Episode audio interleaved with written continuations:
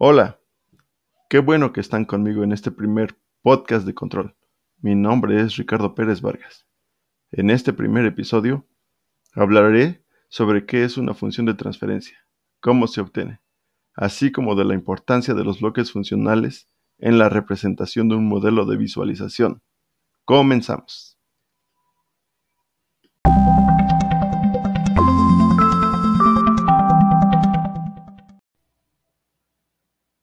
Hola, ¿qué tal? Yo soy el profesor Ricardo y en este podcast hablaré de lo que es una función de transferencia.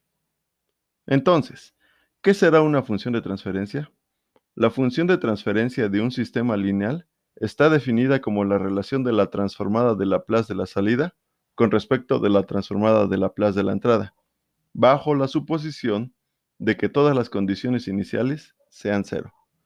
Como dije anteriormente, una función de transferencia es la relación que existe de la señal de salida con respecto de la señal de entrada. Más adelante explicaré, mediante un diagrama de bloques lineal, qué es una función de transferencia. Pero hay que saber primero qué es un bloque funcional.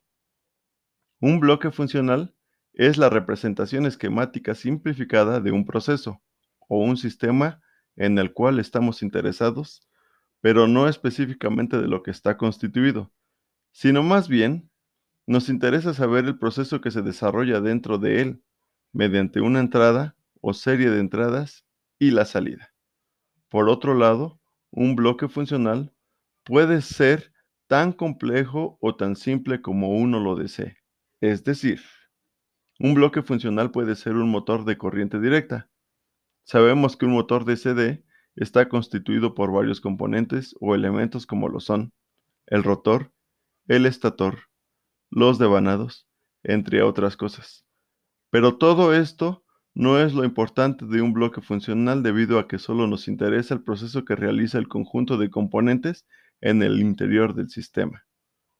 Para este ejemplo, tratándose del motor de corriente directa, la línea de entrada representa la caída de tensión suministrada al motor, que comúnmente lo conocemos con el nombre de voltios, y la salida de este bloque funcional representa el movimiento mecánico desarrollado cuando se le suministra una corriente eléctrica. En este movimiento mecánico se mide en revoluciones por minuto.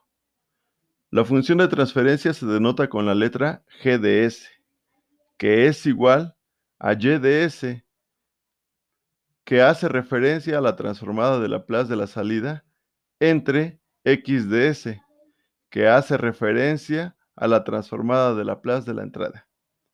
Si suponemos que en este ejemplo la caída de tensión suministrada es de 14 volts y que obtenemos una velocidad de giro de 1420 revoluciones por minuto, la función de transferencia sería el cociente de 1420 revoluciones por minuto entre 14 volts.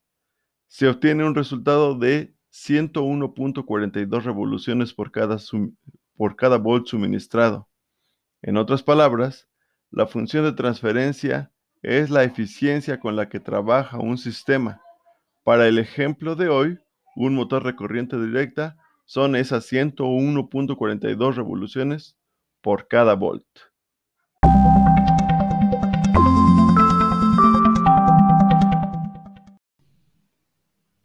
Qué bueno que me has acompañado en este primer episodio. Recuerda que encontrarás algunos enlaces en las notas del podcast hacia sitios de interés y recursos adicionales. No te pierdas el siguiente episodio.